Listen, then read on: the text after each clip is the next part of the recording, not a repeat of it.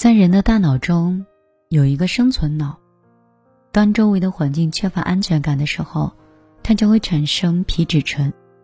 一旦皮质醇分泌过多，就容易让人产生一种焦虑、恐惧等一系列的负面的情绪。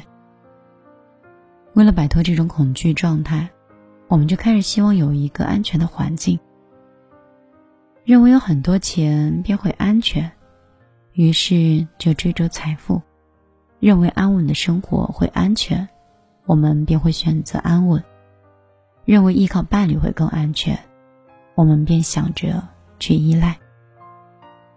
可是等有了钱、伴侣以及安稳的工作，你就会发现。他们只能提供一时的保障，因为这些会随着时间、环境等因素的变化，没有办法保证是一生的安宁。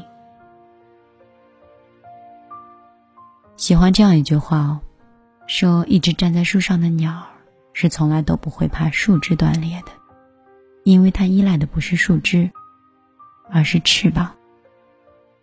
其实，人真正的安全感，都是自己给自己的。曾经在网上有一个网友发了一个帖子，引发了很多人的吐槽。男主是生活在一线城市，年收入近百万，有六十二方的两小居室，估计有四百五十万，有存款一百万，还拥有一辆三十万的车子。如此优质的条件，他却很焦虑。他描述自己现在的花销很大，因为自己的孩子三岁。双方的老人都没有办法照顾，每个月请阿姨要五千，一年要六万。幼儿园两千，一年两万四。双方父母每年各自给五万块钱生活费，每年修车要花将近三万。现在花钱的地方也越来越多，但是近两年收入没有再增加，再加上随着孩子长大。想要换大一些的房子，但是看着疯涨的房价，又感觉换房是无望的，所以让人觉得很焦虑。网友只怼说：“你这是炫富吧？”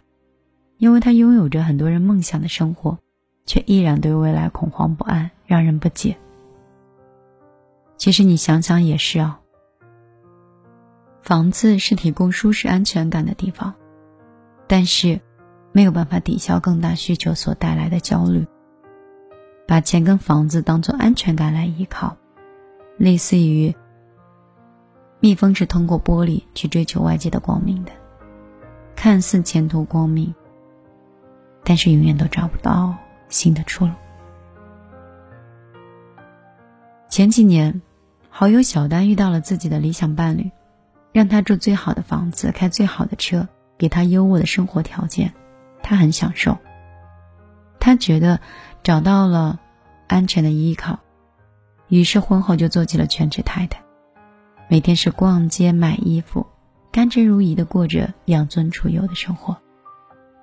但是事与愿违，这份安全感没有太久，几年之后，她老公喜欢上了公司的小女孩，婚姻是陷入了危机，这让她陷入了焦虑跟恐慌当中。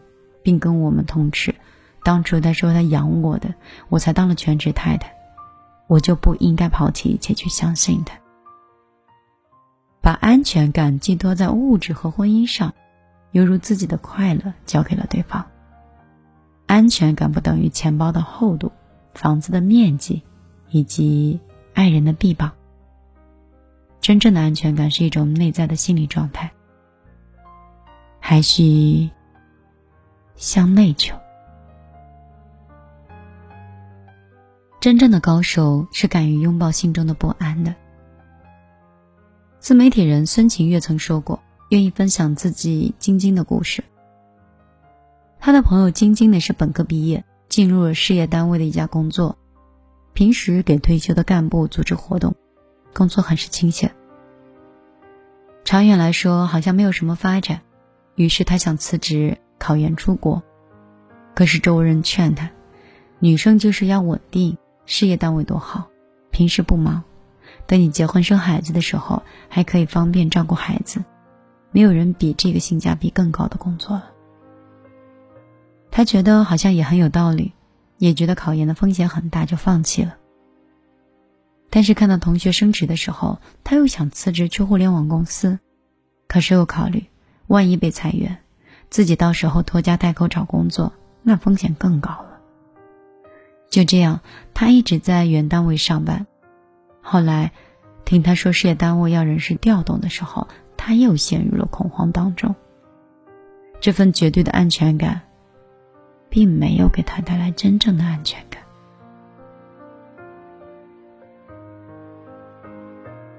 少有人走的路中说，人生唯一的安全感是源于充分的体验人生的不安全。越是追求安全感，越是得不到想象中的稳定。你的安全边界越宽广，在面对不确定性的时候就越从容，应对突发状况就越轻松。电视剧《亲爱的自己》中有一个片段印象深刻：张芝芝离婚之后，一边照顾孩子，一边跑业务，让她感觉到生活真的很艰难，也很不适应。很幸运的，在工作中，她结交了一个很优质的男生，并向他表白，希望可以跟他在一起，能够组建一个家庭，在家照顾他的孩子，也可以让这个男生安心在外打拼。张芝芝真的很心动，可是考虑了再三，她拒绝了的。张芝芝说：“一个人带孩子工作确实很辛苦，也很恐慌，但是我每天做自己喜欢的事儿，会成长。”我现在每天都很踏实。我不想再过看似养尊处优，但是却没有自我的生活了。看似充满挑战，看似不安的生活方式，却最终锻炼了张芝芝。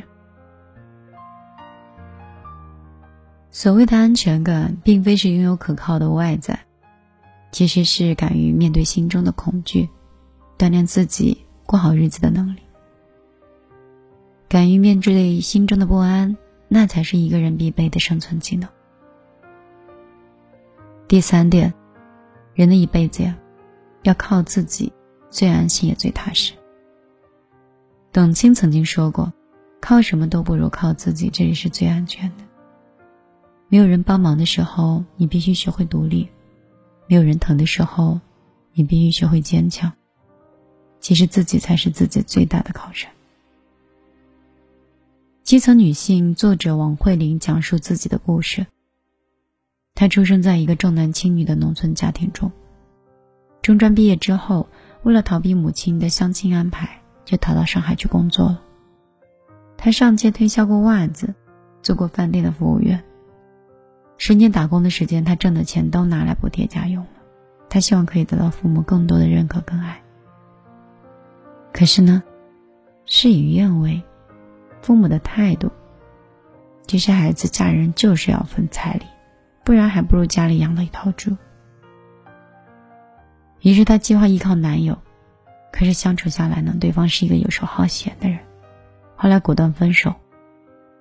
与其靠别人，不如靠自己。她去日料店做了服务员，在料理店发现日语很有优势。他就用了两年多考了一个日语的一级证书。他像极了黑暗中的一只蚯蚓一样，一节一节的向前拱，去开拓自己的领域。喜欢摄影，便跟他人开了一家摄影公司，只要是自己需要的，通通从零开始学起。三十二岁开始学习画画，三十五岁开始学滑冰，三十六岁开始学健身。他把自己赚到的每一分钱，都投到学习上。他现在已经是一名私营业主，负责插画师，也是百万粉丝的网红博主。他出版的第一本书是《基层女性》，他呼吁更多的人，不管人生是怎样给予怎样的困难，要提升自己的认知，让自己成长，让自己内心变强，因为靠自己才最有安全感。把自己那双隐形的翅膀打磨的坚硬有力一点，有水来土淹、兵来将挡的底气。人的一辈子呀，靠自己来挣安全感最踏实，因为这是别人带不走的。记得张小娴曾经说过：“唯有当你认清这世间一切事物的时候，那些事物都是无常的事儿。可能知道这些，你才明白，安全感从来都是无法外求的，也从来都不在这个世界以外。它是你内心世界的平安。不如意之事十之八九，他们不在我们的掌控。以求外在的安稳，不如去修炼自己。如果你车里有油，手机有电，卡里有钱，依然不能生出安全感，那你一定是忘了，你还有你自己。真正的安全感和幸福感，永远都是来自于内心的独立和自足自己。愿余生，你我都修在内心的安全富足，可以自给自足的。给自己安全感。夜里无星，整个城市都在找寻，找寻为何不亮的原因，追根究底。夜里无星，你有双牧羊人的。眼睛，在你眼里，谁是羊群？毫无头绪。